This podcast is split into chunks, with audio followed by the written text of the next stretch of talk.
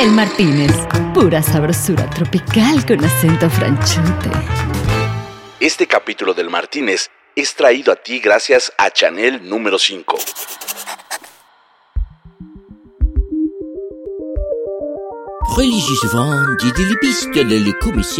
Presentamos el primer comercial auditivo de perfume que va a generar emociones de fragancias solo con el poder de la imaginación auditiva.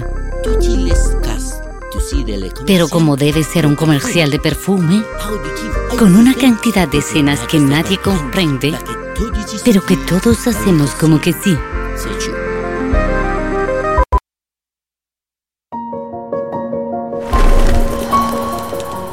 el amor.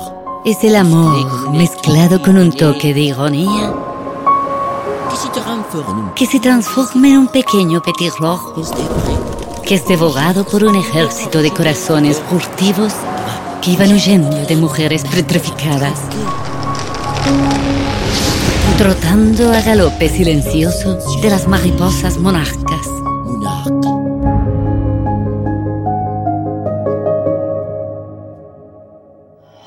Chanel número 5. Chule de mademoiselle. C'est toi. Ouh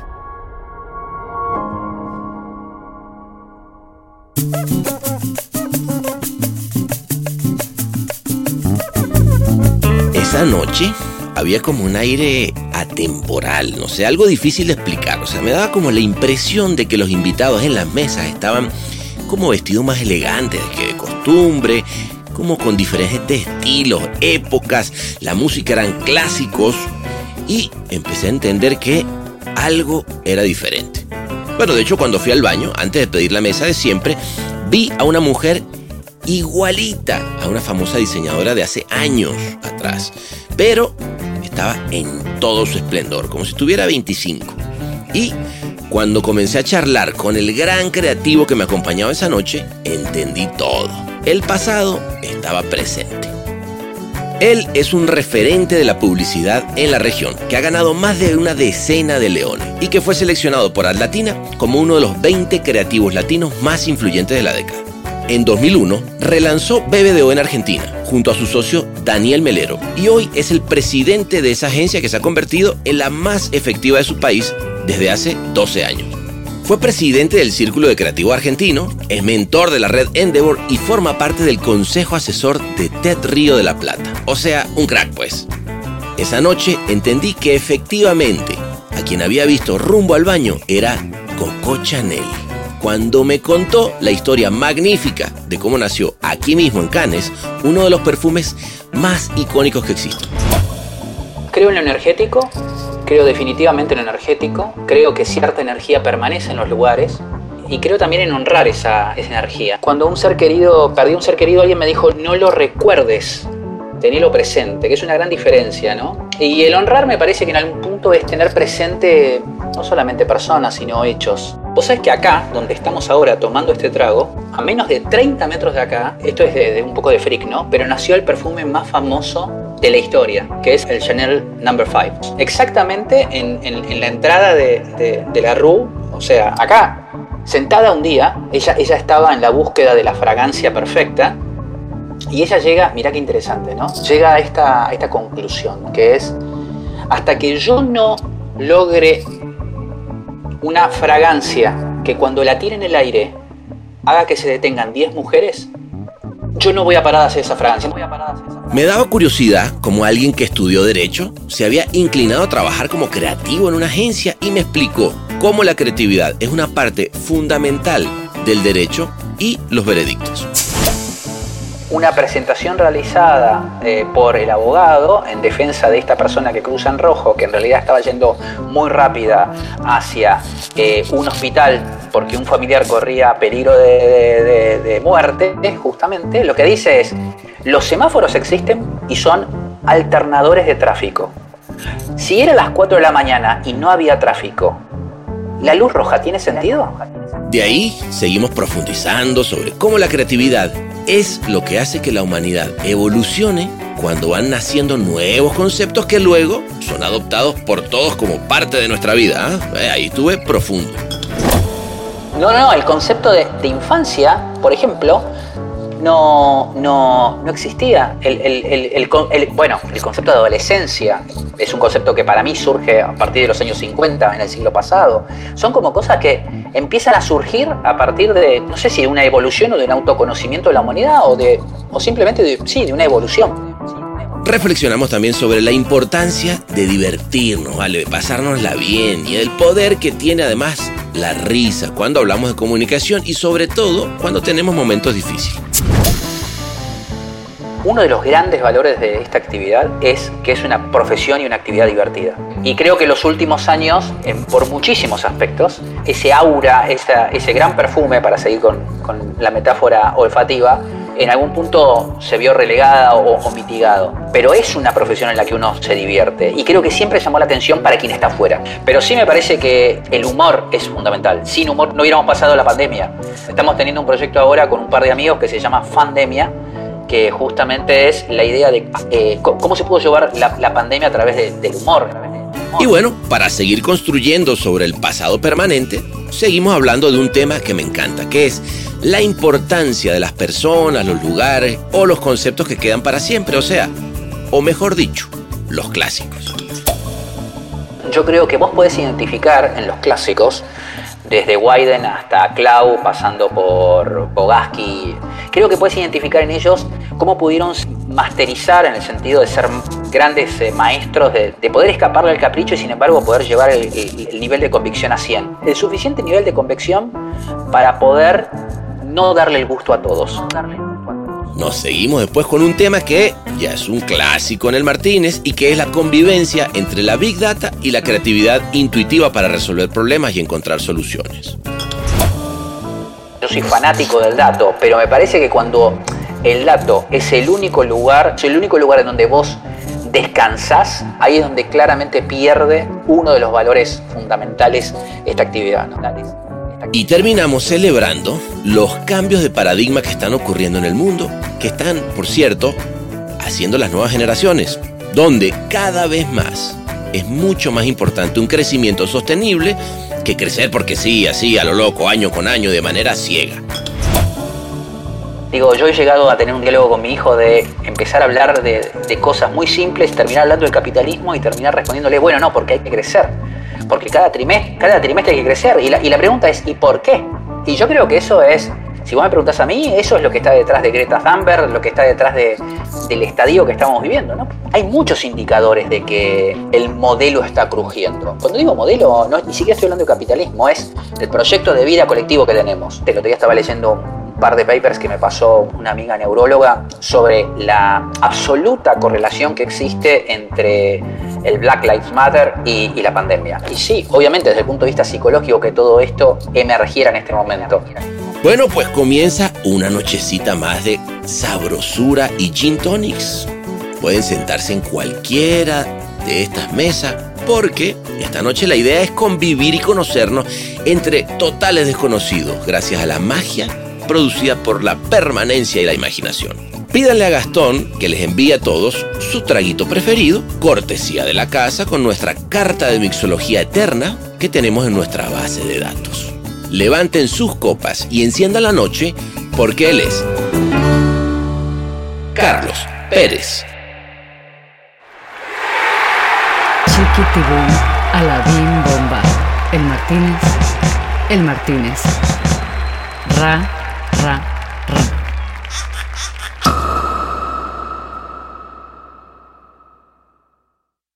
El gran Carlos Pérez, mira tú, qué, qué bien que se nos, se nos hizo vernos eh, y, a- y hablarnos y, y conocernos, ¿no?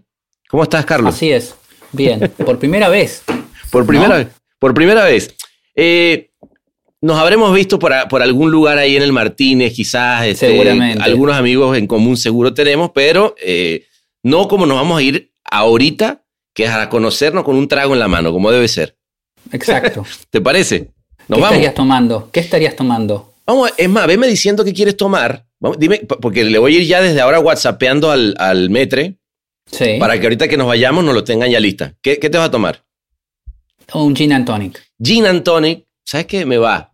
Gin, yo lo voy a tomar Hendrix. ¿Tú tienes alguna marca o Bombay. Bombay, un Bombay y un Hendrix. Venga, déjame que lo whatsappeo aquí. Va, vámonos.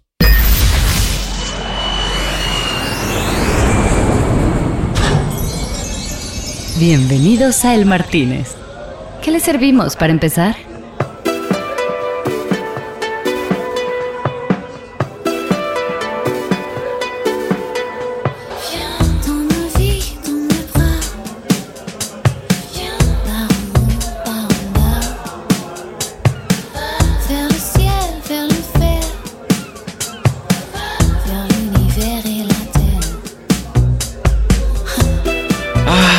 Estamos, papá, mira, ya. Eh, lejos quedó Buenos Aires, Los Ángeles. Aquí estamos a tu alrededor, este verano eterno que no. ¿Qué, recuerdos te ha de traer, querido Carlos? Vos sabés que este lugar siempre me ha, me ha fascinado por, por la cultura y por la cultura en el sentido amplio. Siempre me fascinó saber que a menos de 20 minutos estaba la casa de Picasso o, o que se hacía, o bueno, mismo estando acá, estas alfombras y estos lugares los han recorrido personajes que, que he visto en innumerables películas y ya forman parte de la cultura colectiva Es verdad. universal. Es verdad. Trae eso. Me Sí, es, es, eh, no dejo de pensar eso. No dejo de pensar que hay como una energía, hay una energía muy potente. Yo no sé si, si vos, en, por lo menos, digo, a mí me, me pasa de recorrer y caminar y, y hay como una energía muy potente desde ese lugar. Sí, Hay como hay algo que pasa, algo que acá está energético. Es ¿no? verdad, es verdad. Fíjate que ahora que lo dices es cierto. Alguien, alguien me decía en estos días eh, que estas bar- eh, nombrecitos que tiene la barra, ¿no? Que resulta que era gente que, lo, que, que compra poder estar ahí, este, y empiezas a decir, y empiezas a ver los nombrecitos eso. Y sí dices, wow, sí ha pasado eh, mucha, mucha agua en este río, ¿no? Está- Sí, totalmente. Y yo creo en. Creo mucho en. Una vez más, creo en lo energético. Creo definitivamente en lo energético. Creo que cierta energía permanece en los lugares. De y, creo acuerdo. también en, y creo también en honrar esa, esa, esa energía.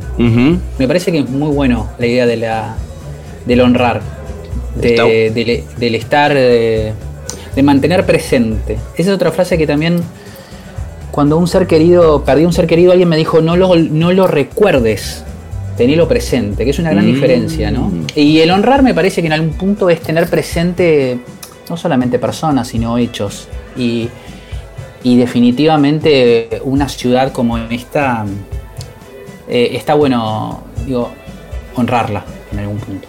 Totalmente de acuerdo.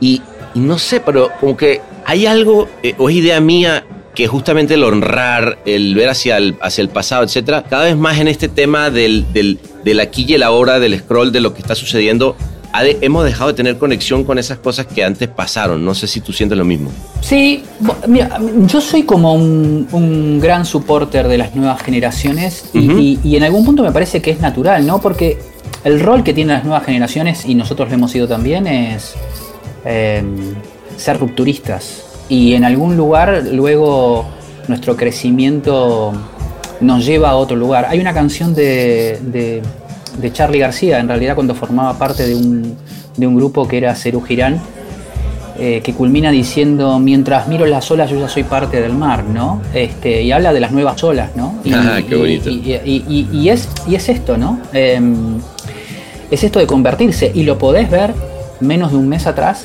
Ajá. en algo que me pareció en- eh, tremendamente simbólico, sugestivo, significativo. A ver. Cuando Epic Games realiza una parodia de, de- del que fue elegido el mejor comercial del siglo XX. Es verdad, ¿no? es verdad. En 1984, ¿no? Estuvo buenísimo. Eh, y poder hacer eso eh, es que es muy sintomático justamente de- del, del challenger de la nueva generación, en este caso explicitado a través de plataformas, ¿no? Es como, como Apple, que era el challenger, el niño rebelde, ¿no?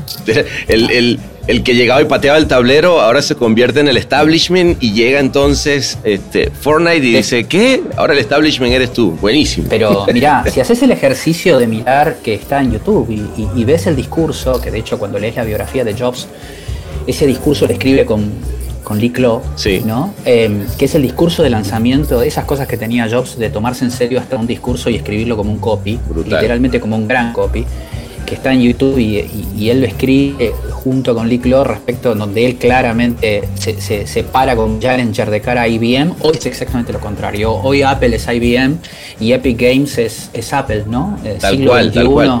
segunda década. No, aparte que, que, qué lindo es esa pieza que yo te diría, Carlos, que probablemente es mi comercial preferido ¿ah? a, a mí, ese de Think Different. Este, quizás por la época, qui- quizás por haberlo vivido en primer. Yo, yo recuerdo estar en Manhattan y ver así, tip, ¿no? A John Lennon y el Think Different, que fue, fue brutal. Em, pero sí es cierto que ahí, ahí había algo de, de eso que dices, viste que está la, la versión con la voz de, de, de- de Jobs, que luego termina, termina siendo, este, que Sí. no te- termina no siendo la de él. Y Sí. creo, que, creo que es mejor la que, la que salió y no la de él. Pero aún así, yo, yo me imagino a este, a, a Lee Clow ya metido en el, ¿sabes? En, en el lugar, eh, viendo, el- grabando, ¿no? Ese, ese momento y la importancia que tenía un manifiesto en esa época, ¿no? Era, era interesante. Pero efectivamente, como dices, pues el tiempo pasa y, y se convirtieron en el establishment. O sea, Sí, sí, sí, y también, mira, te voy a cruzar las dos cosas, también la vigencia, y te cuento, te, te uno algo que, que me quedó colgado, pero vos sabés que acá, donde estamos ahora tomando este trago, Ajá. a menos de 30 metros de acá, nació el, eh, esto es de, de un poco de freak, ¿no? Pero nació el perfume más famoso ah, de la historia, ah, sí. que es el, que es el Chanel, el Chanel Number 5. Ah, ese La nació aquí.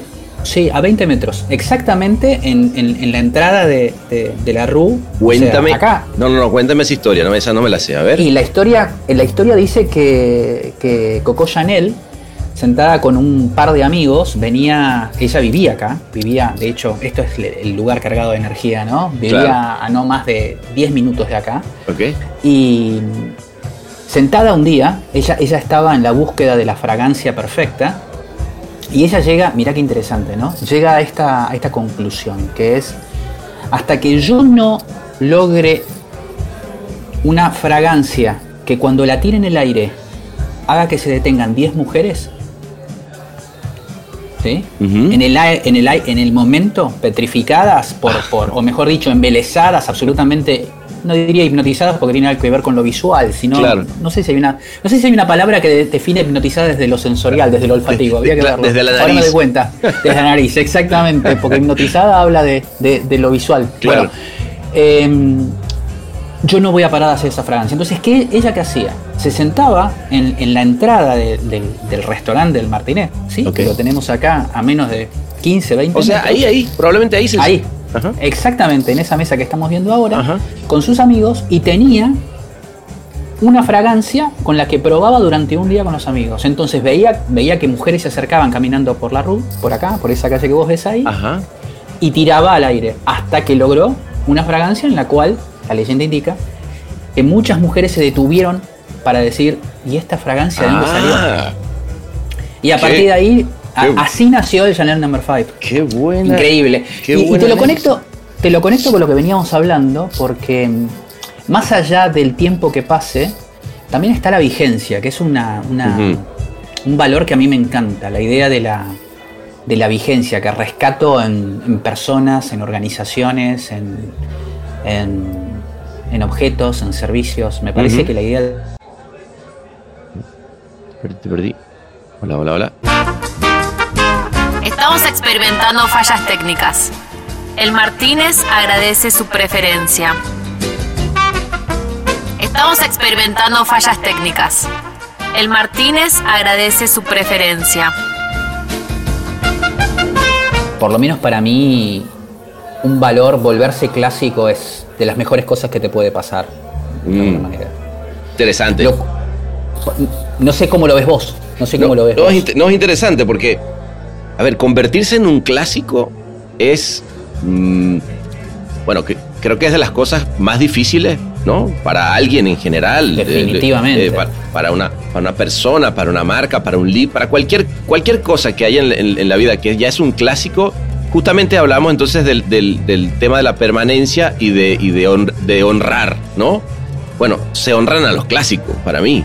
Este, Sí, claramente. Sí, claramente. soy creyente que, bueno, ahí lograr, es, si logras eso, bueno, creo que hasta trascendiste el concepto de muerte. Definitivamente. ¿No? Definitivamente. Sí, sí, sí, sí. Definitivamente. O sea, tener presente a alguien, tener presente a alguien, este, bueno, hay gente, por ejemplo, incluso dentro de una familia, hay un, hay un clásico, era el, el- tío ese que era el clásico. Hay gente de, que, de la que no necesariamente se habla toda la vida, ¿no? Y quizás ellos, para mí, esos son de los que te dejaron las, las mejores enseñanzas, los que realmente reflexionaron sobre cosas que no, que no reflexionaba todo el mundo, qué sé yo, ¿no? Eh, no sé, ahí... Está bueno ese pensamiento. Sí, sí, sí, totalmente. Por ejemplo, que no dicen exactamente lo que se esperaría que se dijera. Em, que tienen cierto grado de, de disloque con la naturalidad, con la realidad. Mirá, se me viene, se me viene, se me viene a la cabeza una persona de la cual soy relativamente fan, que es. Gaudí, ¿no? Sí, Y, y Gaudí, cuando vos te enfrentás por primera vez a una obra de él, arquitectónica, a mí me, la verdad es que me, me- me- hubo dos o tres personas que, que- que por lo menos en, en mi vida generaron como una cosa así de ese tipo, ¿no? Ahora, que, ahora que lo pienso, ¿no? La primera que fue a los 14 años fue Borges. Y Gaudí, que fue ya muy grande, cuando visité por primera vez Barcelona, que empecé a leer mucho sobre él y su obra y- y su vida, Recuerdo que cuando él hace la casa, la famosa La Pedrera, ¿no? Sí. Eh, y que él se lo construye a una familia burguesa catalana de principios del, del- del- del siglo pasado.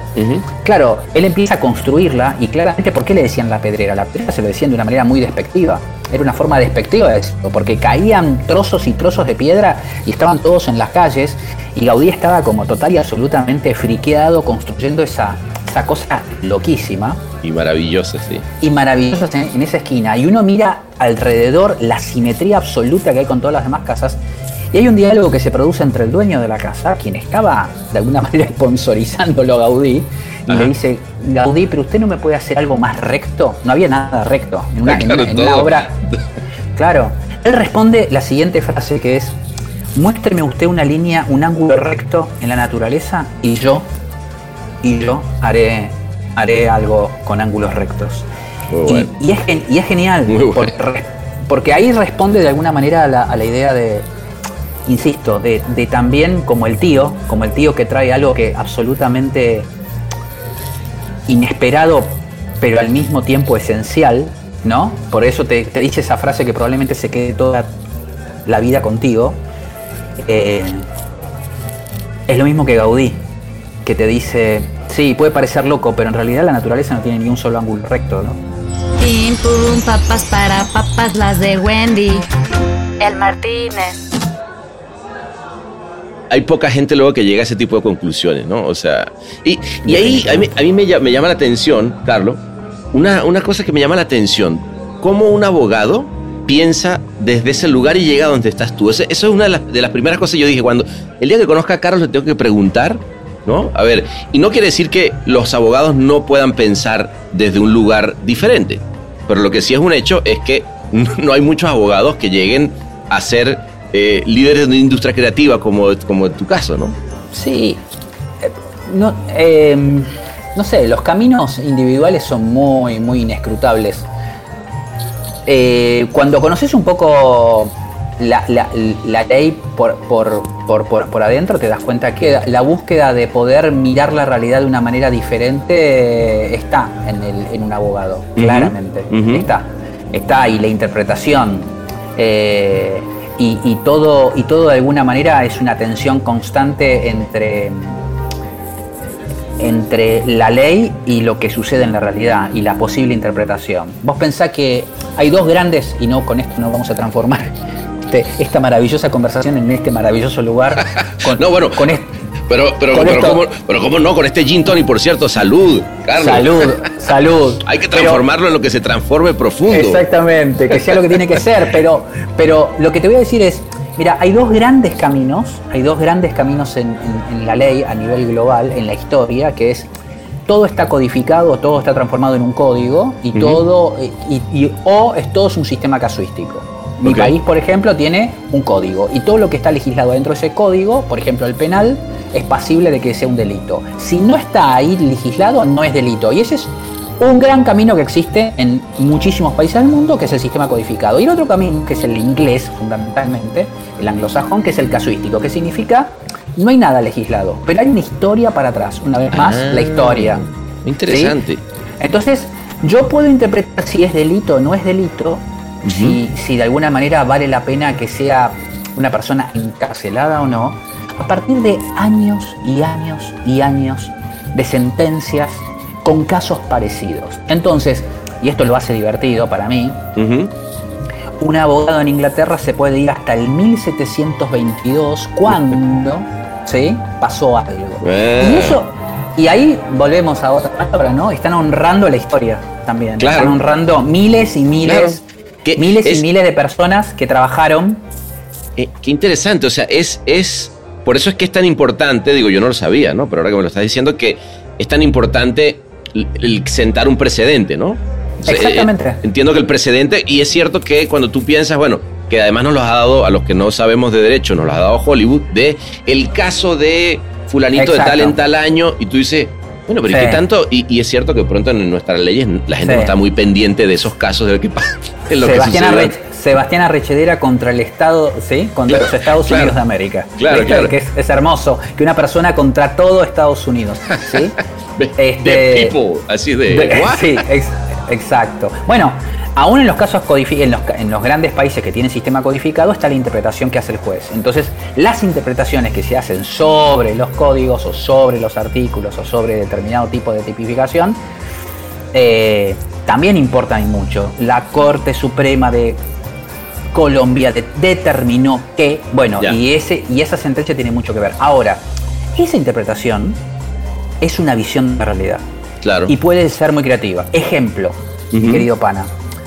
Una persona cruza de noche un semáforo en rojo y por cruzarla en rojo produce un choque con otra persona. Y este es un caso real, ¿eh? Ajá. De un país.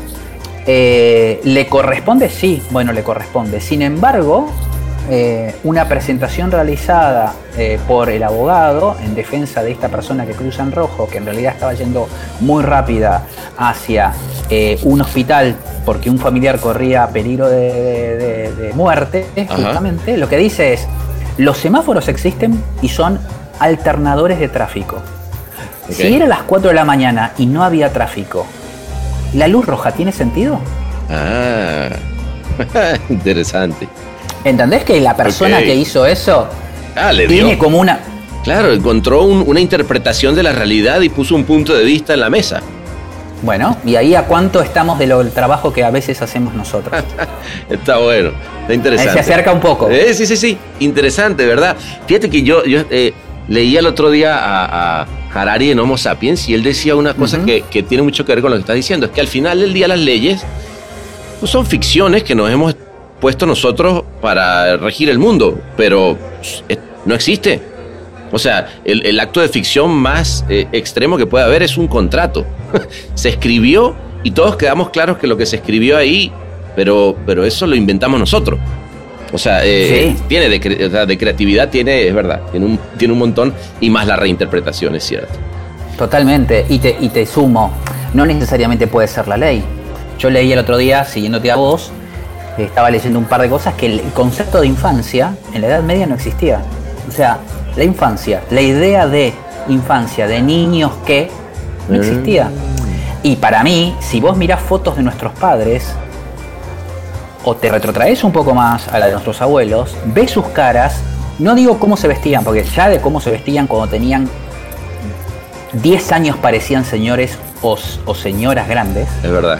Sino que sus caras, ¿cuántas veces te pasó de mirar una foto de una persona y decís, esta, este este- esta persona en este momento tiene 50 años y te dicen que tiene 27? Claro. Y eso, y eso también tiene que ver, en algún momento dado, ¿no? Digo, de, de- digo, mirando para el pasado fotos en blanco y negro, eso tiene que ver con dos cosas. Primero porque para mí ese concepto eh, no existía. Y, y después también porque el deseo de ser grande, a diferencia de ahora, el deseo de ser grande existía, no como Ah, ahora. Que ahora el deseo, para por lo menos para mí, el deseo de ser joven es Prima. lo que aún permanece. Totalmente. totalmente. Prima, es verdad. No, no, no, el concepto de, de infancia, por ejemplo, no, no, no existía. El, bueno, el concepto de adolescencia es un concepto que para mí surge a partir de los años 50, en el siglo pasado. Claro. Son como cosas que empiezan a surgir a partir de, no sé si de una evolución o de un autoconocimiento de la humanidad o de o simplemente de, sí, de una evolución. Eh, O, o de ir implantando el concepto, ¿no? Porque además, adolescencia. Vamos a poner, de ahora en adelante, es- la edad de aquí a acá es cuando la gente adolece de algo. O sea, alguien tuvo que lanzar ese concepto, ¿ah? Totalmente. O sea, Totalmente. Estamos, de acuerdo que, que alguien dijo, y, y a lo mejor alguien habrá inventado otro, ¿ah? A lo mejor alguien a, a otro le llamó, no sé, eh, la edad de la punidad y no, y no, y no pegó. O sea, el clásico fue la adolescencia. Está muy bien, está muy bien, Está muy bien. Por cierto, ya se me acabó el gin tonic y voy a pedir otro. Venga, vamos, Eh, eh. me la estoy pasando muy bien. Igualmente, amigazo. Eh, Gastón, ¿sabes, sabes cuál es el problema? Que es que teníamos acá a. Uy. Ah, uy, le- eh, Hendrix y eh, Bom- Bombay. Merci. Sí, es que teníamos. eh, estaba François, que, que era un am- amor, pero se, se enamoró de una, de una costarricense y se, se nos fue. Eh, estaba en el, eh, por, la conoció por Tinder y se nos fue. Tenemos este otro medio mal encarado, pero bueno, ni pedo. Y se fue a Costa Rica, gran país. Costa Se fue a Costa Rica, tú puedes creer pura vida. El tipo está ahí, pura, Pura vida, y manda. Hermoso. Gran país, Costa Rica, es verdad. Gran país. Oye, gran qué loco, país. ¿no? Alguien que, que un país que dice, y no tengo este, fuerzas armadas. Punto. Genial. Eso, eso me parece. Ya, ya desde ahí dice, estos tipos están en otra, ¿no? Sí, totalmente. hablando, de, hablando de conceptos que dislocan el sentido ¿sí? Sí. del mainstream. Sí. Tal cual. Sí. Y al final El está, marco. está bueno lo que dices porque. eh, y me, me gustaría entender eso. ¿Cómo, ¿En qué momento, eh, ya más desde el punto de vista de anécdota, Sí. es cuando dices, no, espérate, yo puedo dislocar también, pero eh, tomando la comunicación como el- lo que genere la reflexión, ¿no? Porque al final, y es donde dices, bueno, y terminas en, en- una agencia. ¿Cómo, cómo, cómo pasa ese, ese momento? De una manera muy simple. Yo estudiaba Derecho y en el mismo edificio en el que vivía yo había una, había una persona, que hay una persona de hecho que se llama, pero en aquel momento había una persona que se llama Martín Minacur, que, que estaba iniciando su carrera. Martín Minacur hoy tiene una agencia en Chile, es un gran creativo. ¿Ok? Eh, él fue el que me enseñó, de hecho, te diría, todo lo que sé. Ah, sí. Eh, Ah, mira. Sí, sí, sí, sí. Con él aprendí a escribir, con él aprendí a pensar. eh, así que. Y, y así fue. Y con él entré eh, como trainee en una agencia, en aquel momento era una de las mejores agencias, por lo menos, creo yo, del país, que era Casares. Sí. De, Casares Grey. ¿no? Exacto. Casares, luego Casares Grey, y a partir de ahí empezó el camino. Este, así que fue, te diría por osmosis, eh, ver una persona muy cerca tuyo que la pasa muy bien, que, se que se divierte mucho. Eh, yo claramente, eh, más allá de, de que creo que me sirvió para un montón de cosas la carrera, eh, sabía que no iba, no iba a ser feliz y que, y que no me iba a divertir fundamentalmente.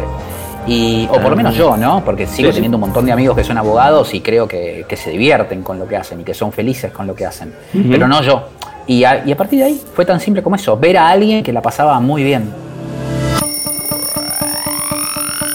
Un lunes que parece jueves. Es el Martínez.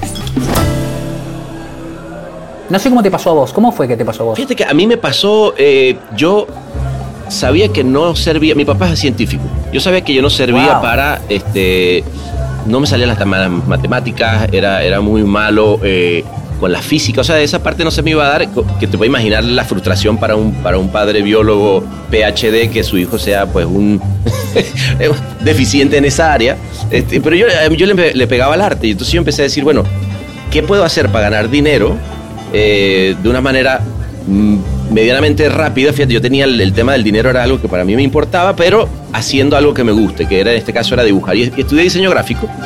Y entonces este, terminé y fui un día a, la, a, una agencia y me acuerdo con Rafael, el, el- ¿cómo, me dijiste que se llama, perdón, tu, tu mentor en este caso?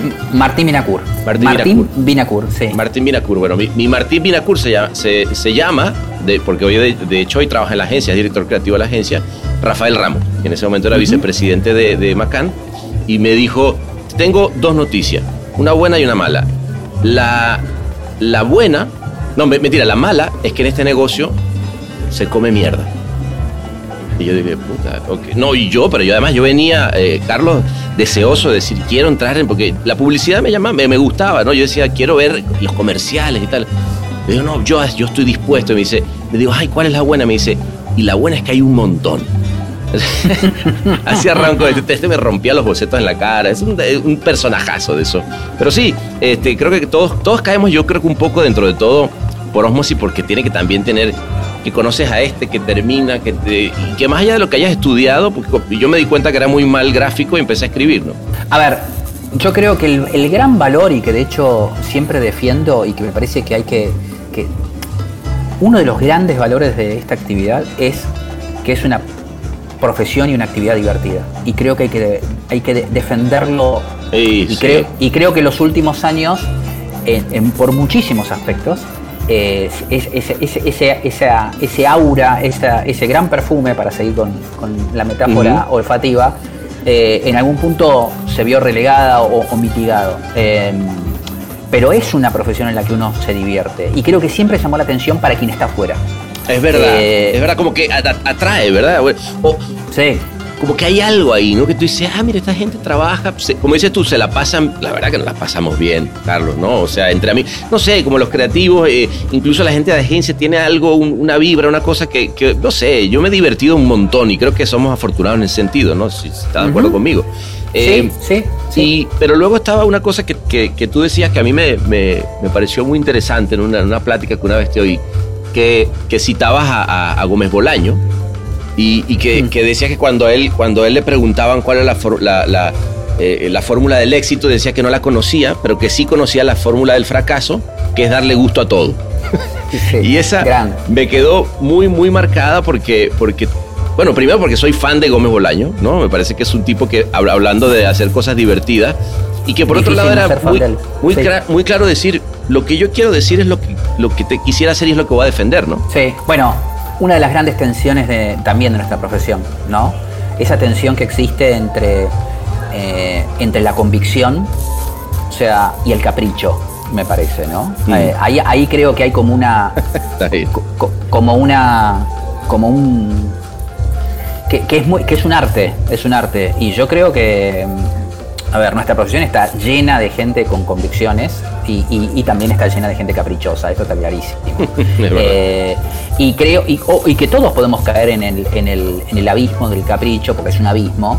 Lo digo porque no, una vez que entras ahí es muy difícil salir de ese loop, ¿no? Y tengo otro amigo que habla del efecto Gollum, ¿no? La idea de enamorarte de una idea a un punto tal en que es como el anillo, el anillo de Gollum y, Ah, y la, bueno. la cons- la consustanciación de, de la- de tu idea con vos y, y son, son la misma cosa. Me, Eh, me río y- porque todos yo creo que hemos estado en algún momento, en ese momento Sí, Gollum. claro, por supuesto, ¿No? por supuesto. Todos hemos tenido momentos Gollum. Eh, pero, a ver, me parece que, que ahí hay un, hay un punto y quien puede manejar ese arte, y vuelvo, vuelvo a los clásicos, yo creo que vos podés identificar en los clásicos, desde Wyden hasta Clau, pasando por Bogaski, eh, miles, creo que puedes identificar en ellos cómo pudieron ser masterizar en el sentido de ser grandes eh, maestros de, de poder escaparle al capricho y sin embargo poder llevar el, el- el nivel de convicción a 100. El suficiente nivel de convicción para poder no darle el gusto a todos. Claro. Esto es a lo que voy, ¿no? Claro. Para volver a la frase de Gómez Bolaño. Pues yo creo que ahí hay una tensión importante que es, por lo menos para mí, ¿eh? que es una vez que uno sabe todo, que incorpora todo el conocimiento, estoy hablando de una marca, Sí. uno tiene que poder sintetizarlo en una idea y ahí es donde, partiendo de ese presupuesto que tiene que pasar, ¿no? Pero la gente que realmente hace ese laburo llega a un lugar en el que sintetiza y no necesariamente es un creativo, ¿no? Es el creativo trabajando con un equipo. Claro. Eh, en el cual llega una idea que realmente es la síntesis de eso y a partir de ahí hay una convicción, una convicción de eso que de eso tiene que suceder. Yo creo que a partir de acá también hemos perdido convicción, refugiándonos, me parece, y esto es natural de un proceso, en, en el, en el dato. Y con esto quiero decir algo, yo soy fanático del dato, pero me parece que cuando el dato es el único lugar, yo soy un eh, soy el único lugar en donde vos descansás, ahí es donde claramente pierde uno de los valores fundamentales esta actividad. ¿no? Yo soy un fanático de, de que la fórmula letal es instinto y algoritmo, definitivamente. Instinto y algoritmo. Definitivamente. Eso es lo que hay que defender. Eso es lo que hay que defender. Creo que obviamente cuando el algoritmo aparece nos lleva puestos y tenemos ese, ese lapso de, de- de uso de- con todo, como que descubrimos quien maneja una Lamborghini y va a estar con el Lamborghini embelesado durante los primeros 120 días y, y- y después obviamente sí va a usar el Lamborghini para ir al supermercado, pero va a decir, ah, es una Lamborghini y es mi auto. Claro. Y creo que eso es lo que va, va a empezar a pasar y está pasando afortunadamente con nuestra, con nuestra profesión, que es poder saber que la data es importantísima y esencial en este momento y esta etapa del laburo que estamos haciendo, del trabajo que estamos haciendo, pero que el instinto también es esencial y que definitivamente es, un complemento de, de la sin, sin duda. Yo soy, soy, eh, fíjate que en, en otros, en otros episodios de que he estado en momentos como estos suculentos de gin and tonic o de vino o de, eh, me- he hablado del tema y fíjate que hay muchos, eh, eh, está, ese es un gran tema de conversación, porque es que es inevitable. Todos hemos estado, y, y- y seguramente te, te- te habrá pasado en ese, en ese momento cuando la Big Data llegó a ser como el must, ¿no? Era como de aquí en adelante todo, y todo era data y, y todo, Big Data Big- y, y de repente sí parece como que eh, ju- justo esa parte de instinto que tiene que ver con la sensibilidad del ser humano de conectarse con alguien más a través de, de lo que hace la poesía. ¿no? O sea, la poesía es esa capacidad de poner una palabra detrás de otra y, que- y crear un sentimiento en ti, porque es un tipo que es, o una mujer que es totalmente sensible, ¿no?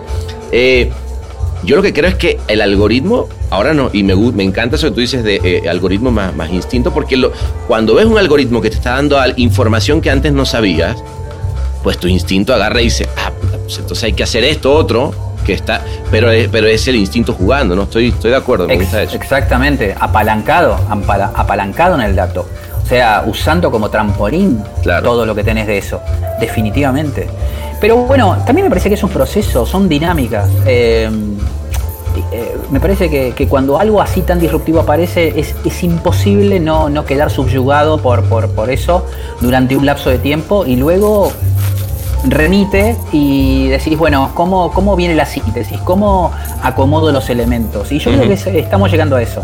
Yo creo que vamos a llegar a la idea de, bueno, esto lo vamos a poner en este lugar, lo vamos a usar para lo que se debe, que está buenísimo, pero claramente también esto que, que viene y que es lo que genera también una diferencia, porque es lo que conmueve, es lo que conmueve. Eh, eh, es necesario, Es definitivamente necesario, es sí, es necesario. necesario. Y, y es necesario también eh, en, en un momento, y, y aquí voy a agarrar una, una carta que, que una vez te leí que, me- que también me pareció interesante, cuando recién empezaba la, la pandemia, que fue muy, creo que fue muy compartida en el medio, ¿no? Como que todo el mundo habló mucho de, de esa carta que, que, hiciste, en, la, que digo, sintetizando un poco, era como eh, era que es la gran oportunidad de empezar a hacer, ¿no? Y de, y de el de story doing que, del que todos hemos eh, estado hablando y, no de, Y si no, mejor quedarse callado. Era un poco. Digo, a grandes rasgos fue lo que yo interpreté, ¿no? Pero había una parte que me pareció interesante que es que el- el- esta parte de ser la industria ombliguista, ¿no? Ese, decir ombliguista. eh, porque también es cierto que como industria, y- y ahí creo que. eh, a ver, tú sí coincides conmigo, pero siento que más bien estamos ahora ya abriéndonos y de decir, wow, hay un mundo cambiando afuera y nosotros tenemos que, incluir cada vez más de, las diferentes disciplinas que existen, porque ya dejamos de ser la industria que hace eh, una sola cosa y la hace bien y va y vende la campaña, ¿no? Este, ¿cómo, ¿Cómo estás sintiendo tú esta, esta parte? de- porque, porque sí es cierto que además el- el- en una época de pandemia, pues los cambios se están acelerando, pero al mil, ¿no?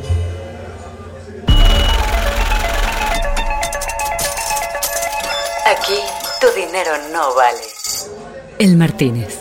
A ver, pana, eh, en, en 60 o 70 años atrás, en este mismo hotel, cuando ocurría el festival de publicidad, eh, y eran nada más que, eran menos de 100 personas las que venían aquí, que venían simplemente para divertirse y, y para pasar un buen momento, y el mood y el feeling, para usar una palabra de ese, de ese, de ese momento, que se usaba, que se usaba, no era, no era muy diferente del que un mes después se veía en actores, en Alain Delon o Mastroianni, en este mismo lugar que estamos nosotros ahora, eh, que lo que podían ser las figuras de ese momento de la publicidad. Claro. Eh, eso fue cambiando y, y me re- y- si, si miramos los últimos siete años, si nos miramos los últimos cinco, claramente esto cambió, pero de una manera de naturaleza cambió. El festival, Claro. que creo que es un gran, un- una gran vidriera y a la vez un gran síntoma de nuestra industria, cambió de naturaleza, porque ya no es solamente de creativos, que luego dejó solamente de ser los creativos para expandirse a todas las áreas de la agencia, luego a otras organizaciones satelitales a la, a la creatividad y a las agencias de publicidad, después a los anunciantes y después a un montón de cosas que tienen que ver con la economía creativa y con la economía de datos. Y hoy esto que estamos acá, nosotros sentados viviendo y viendo toda esta gente que tenemos acá, eh, no necesariamente pertenece al mundo al cual nosotros pertenecemos. Entonces, si ha cambiado y estamos abriéndonos, es porque también ha sucedido de prepo. Ha tenido que hacerse de alguna manera, lo tenemos, muchos, muchos de todos nosotros lo hemos tenido que hacer rápidamente, en, una decon- en una deconstrucción muy rápida de la industria. Y creo que bienvenida sea, porque efectivamente, eh, a ver, todo el glamour del cual estábamos hablando anteriormente, o todo eso que se veía desde nuestra industria, gran parte migró y migró hacia, hacia el startup, eh, eh, el marco mental del startup. Eh, y, y hoy muchos chicos probablemente si quieren divertirse o, que si, o si quieren perseguir un ideal estén pensando en ser em- emprendedores y no tanto en ser un director de arte Claro. o en ser un... Y yo creo que eso nos tiene que hacer reflexionar. Y en algún punto, bienvenido sea, porque Claro. me parece que en algún lugar esto todo eso cambió y eso conectándolo con lo que vos decías al principio, sí, creo que nos está obligando a hacer, dejar de mirar el ombligo, Claro. claramente. Sí, sí, sí. Fíjate, yo, yo lo, lo- lo veo con, con mi hijo, Mateo, el- un, un hijo tiene 13. El otro día me decía, este, sí, papá, a ver, yo, mm, ¿cómo, cómo está este tema? De la, ya estaba pensando cómo puede invertir en, en la bolsa para poder dedicarse, porque a él le gusta el surf, pero al mismo tiempo dice que entiende que él no quiso, o sea, nunca en su vida pasaba la, la opción de ser empleado, ¿no? Este, eh, y yo digo, ok, digo, no sé qué, cómo te, te pasa a ti con, con Manolo, Amparo, que, que entiendo que son tus hijos, que no sé qué edad tienen, pero, pero ver la diferencia que ellos tienen a la hora de pensar en el futuro eh, es, es interesantísimo y al mismo tiempo dice, wow, ¿cómo cambió, no? Definitivamente. Bueno, mi hijo 12 también le gusta el surf, al igual que el tuyo. Ah, ok. Y creo que la gran diferencia es, no sé hasta qué punto se imagina una relación de dependencia. Que esto no significa que obviamente no vaya a existir en el futuro, pero claramente hay como, sí, como una, un- una saludable bocanada de aire fresco en términos de que, de que los grandes conceptos no son necesariamente los nuestros. De hecho, no lo son. O sea, no, no, no. Creo que se está poniendo en duda un montón de cosas. Eh, por ejemplo, ¿por qué crecer? ¿Por qué crecer? ¿Por qué crecer? ¿Por qué, digo, yo he llegado a tener un diálogo con mi hijo de empezar a hablar de, de cosas muy simples, terminar hablando del capitalismo y terminar respondiéndole, bueno, no, porque hay que crecer. Porque cada trimestre, cada trimestre hay que crecer. Y la, y la Claro. pregunta es, ¿y por qué? Y yo creo que eso es, si vos me preguntás a mí, eso es lo que está detrás de Greta Thunberg, lo que está detrás de, de, de cada, de, y finalmente de- del, del estadio que estamos viviendo, ¿no? ¿Por qué crecer? ¿Por qué, te- por qué cada trimestre hay que crecer? ¿Por qué los, los resultados tienen que ser, no? Es una pregunta muy válida. Muy válida. Sobre, sobre todo cuando vos empezás a ver incendios en Australia, incendios en la costa oeste, eh, digo, hay como conexiones y, y esto, bueno, y la pandemia también los trae, ¿no? Todas estas preguntas de algún punto, ¿no? Y las generaciones que vienen tienen como preguntas y, y se animan, esa es otra cosa que me encanta, a no tener respuestas. Ujú. Se animan a no tener respuestas. O sea, tienen muchas preguntas y conviven con ellas sin tener respuestas, cosas que nosotros necesitamos, aunque más no sea una respuesta fake, pero la necesitamos. Claro, claro. Una, una, dame cierta eh, Tranquilidad. eh, tranquilidad, sentir que, que- que la tengo más o menos clara, aunque sea mentira. Miénteme. es verdad, es verdad. Este, pero bueno, y- y también está bueno eh, ir viendo cómo las cosas han ido cambiando. No, sí es cierto que hay como una. eh, como un feeling de que quieres que las cosas vayan para mejor, que el mundo mejor. O no sé, bueno, en general, no sé si que me pongo yo un poco hippie, pero sí, por ejemplo, veía el otro día um, una iniciativa que, que, compartiste, que compartiste que se llama Seamos Uno en, en Argentina. Este, nosotros hicimos algo similar en, en- México con una cosa eh, que se llama Agrega. Em, también la, la pandemia ha venido a traer eso, pero creo que un Greta Thunberg lo que nos dice es sí están pensando eh, en, en cuál es el mundo que, que viene y, y en cuál voy a vivir, ¿no? Definitivamente. Sí, y yo creo que ahí, bueno, nada, vos con tus 40, yo con mis eh, flamantes 50, Epa, también bien. En, algún punto creo que lo que tenemos que preguntarnos es, primero, ¿qué es lo que vamos a hacer? Porque todavía en algún punto somos protagonistas de esto. Y también, ¿cuál es nuestro rol de cara a ellos? Yo en la agencia me pregunto hoy, y esto es como como una metáfora futbolística, ¿no? ¿Cuál es el puesto de la cancha en la que tengo que jugar y ayudar a, a que el equipo gane? Ajá, a ver. Este, sí, a ver, me parece que tiene que ver con el hecho de, y lo llevo a, a mi relación con mi hijo, y lo llevo a mi relación con la industria, y lo llevo a mi relación con, afortunadamente, he podido entrar en, en lugares de interacción a, a nivel, en, mi país, trabajando en, ámbito empresarial o, o en, o en- en otros ámbitos, en ámbitos de la acción social, como bien marcaste vos, con- con- con varias iniciativas, y, y decir cuál, cuál es, qué es lo que, que podemos hacer desde nuestro lugar para que las cosas sean un poco mejor, porque la verdad, por lo menos para mí, ¿no? Sí, sí, sí. Eh, hay muchos indicadores de que, de que el, el modelo está crujiendo. Cuando Mm. digo modelo, no, ni siquiera estoy hablando de capitalismo, es Sí. el proyecto de vida colectivo que tenemos. ¿sí? Eh, vos estás en, vivís en un país en el cual no casualmente, el otro día estaba leyendo un, un par de papers que me pasó un- una, una amiga neuróloga Sobre la, la absoluta correlación que existe entre el Black Lives Matter y, y la pandemia. La absoluta, era natural, Ah, era, mira. era, era, y sí, obviamente desde el punto de vista psicológico que todo esto emergiera en este momento. Claro que Pero bueno, que- pero que tiene que ver con sentirte atrapado y necesitar este o, o- o cuál era la relación. Me interesante eso. Bueno, eh, gra- grandes, gra- eh, digamos, para, para, para resumírtelo y sabiendo que soy un lego, pero así como me explicaban, ¿no? Así como un montón de personas que son fóbicas la pasaron, fan- eh, digo, bastante mejor en- durante todo este tiempo, durante sobre todo los primeros meses, Ajá. y así como la depresión empezó a emerger claramente, Sí.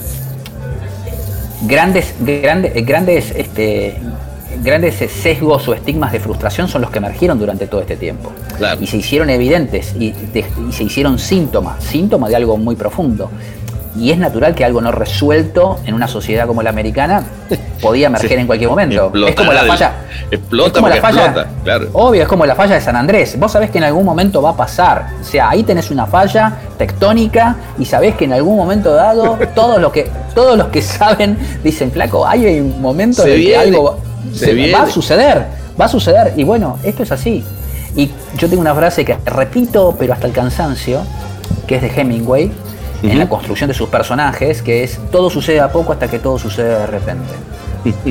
Y era, él era, construía sus personajes de esa manera. Y yo creo que la pandemia es eso, es el de repente que ha pasado. Y bueno, por lo menos para mí es eso lo que, lo que está sucediendo. Es que el modelo cruje, y volviendo hacia atrás y tratando de conectar lo que venía diciendo, es qué es lo que uno puede ser con la experiencia acumulada, qué es lo que uno puede brindar de cara al futuro para, para los que vienen, en qué puede ayudar, en qué puede ayudar. Claro. Esto se traduce en una organización tan chiquita como una agencia Sí, eh, a un país, claro. al mundo. Esto es El Martínez.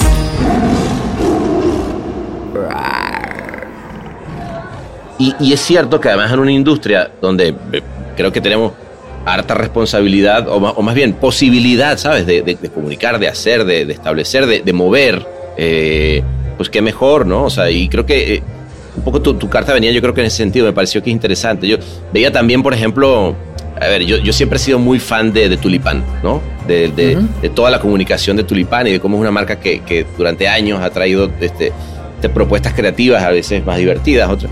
Y esta, y esta última pieza que, que, eh, bueno, pieza no, eh, campaña eh, de, de- de los condones que tenían que abrirse a cuatro manos, ¿no? Eh, dije, wow, que, y empecé como a, como a hacer un poquito más de, de- de- de decir, ah, pero qué interesante que hayan tomado ese, ese lugar que es el del consentimiento, el de que ambos tenemos que estar, eh, eh, consentir, ¿no? En, en la relación sexual, pero también, luego entonces empezaron a hablar también de los de, de la esperanza de vida de una drag queen eh, y de repente dije, ah, mira, eh, como que hay un, un punto de vista social eh, que es interesante. ah, no sé, que cómo, cómo habla un poquitito de eso. Es como un ejemplo, quiero decir, de las cosas que están haciendo en, en la agencia, pero que están yendo como un poquito más allá, ¿no? Creo que es una búsqueda que está teniendo mucha gente, para serte honesto. En nuestro caso, primero que nada, debo decir que, que este es un trabajo de, de- de- Christian Rosley y de Joaco Campins, que son los DGCs de la agencia, que llevan adelante ese trabajo. La pieza en particular que vos mencionaste de- es de, de Manolo y Raquel, que están también en alguna parte del mundo en este momento y a, y a quien les mando un saludo. Eso, aprovecho, eh, eh, eh, esotéricamente hablando. Muy bien, mandémosle desde acá, desde acá un salud. Mandémosle. Sí, brindemos, brindemos. Ahí está.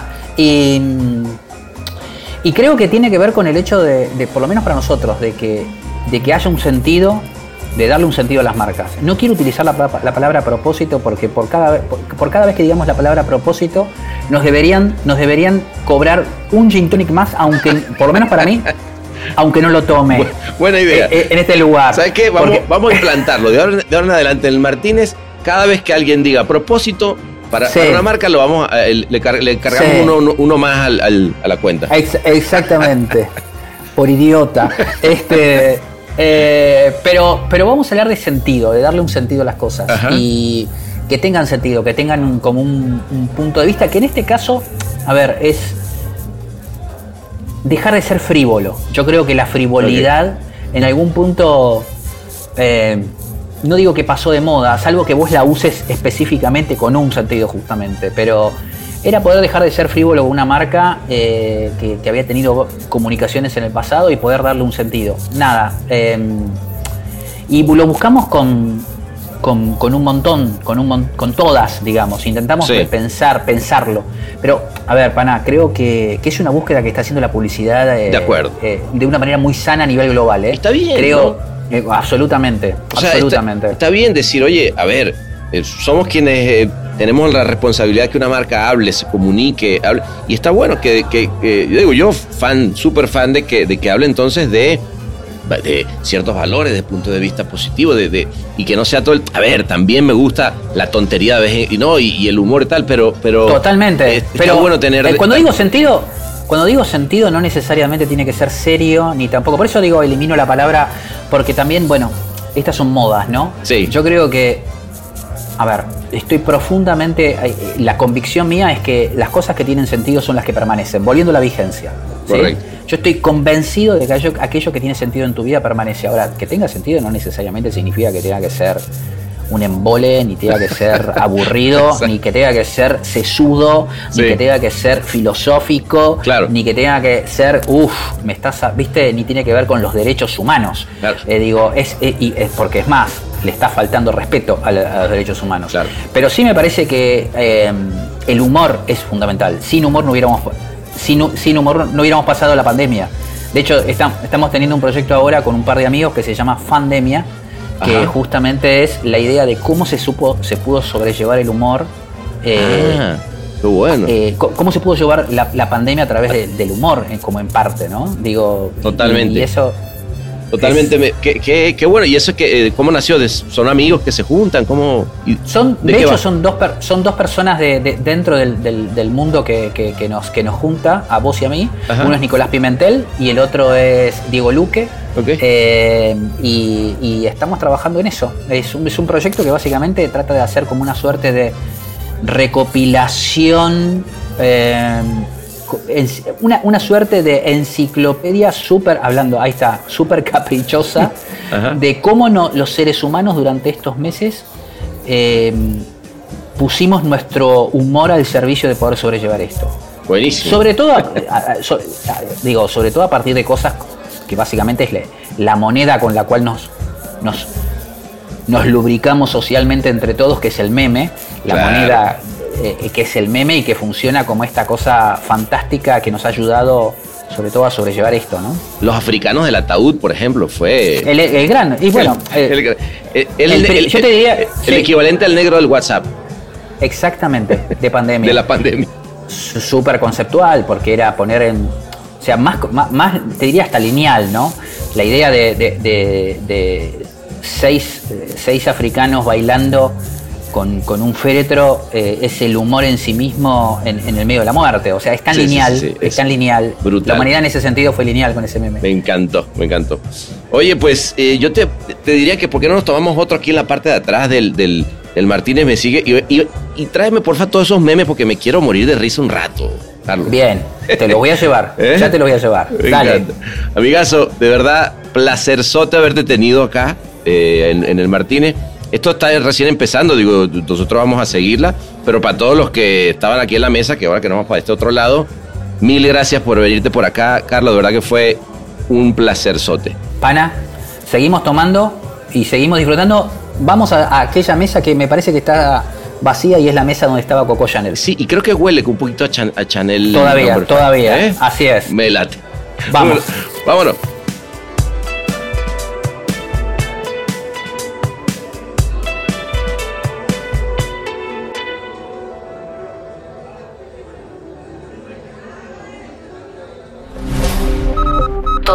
Derechos reservados y todos los torcidos depravados. El Martínez.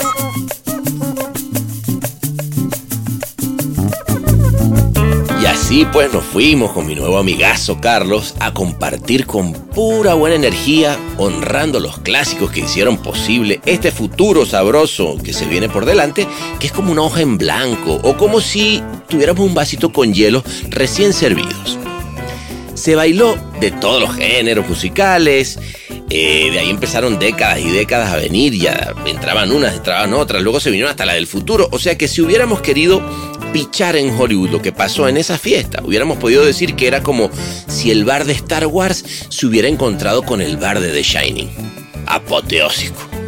Por eso, para los que como tú formaron parte de esa fiestota final ecléctica atemporal, te dejamos con esta música inspirada en ese episodio y que va a ser la canción del verano de 2034, aunque quien la compuso todavía no tiene ni idea, ni lo sabe.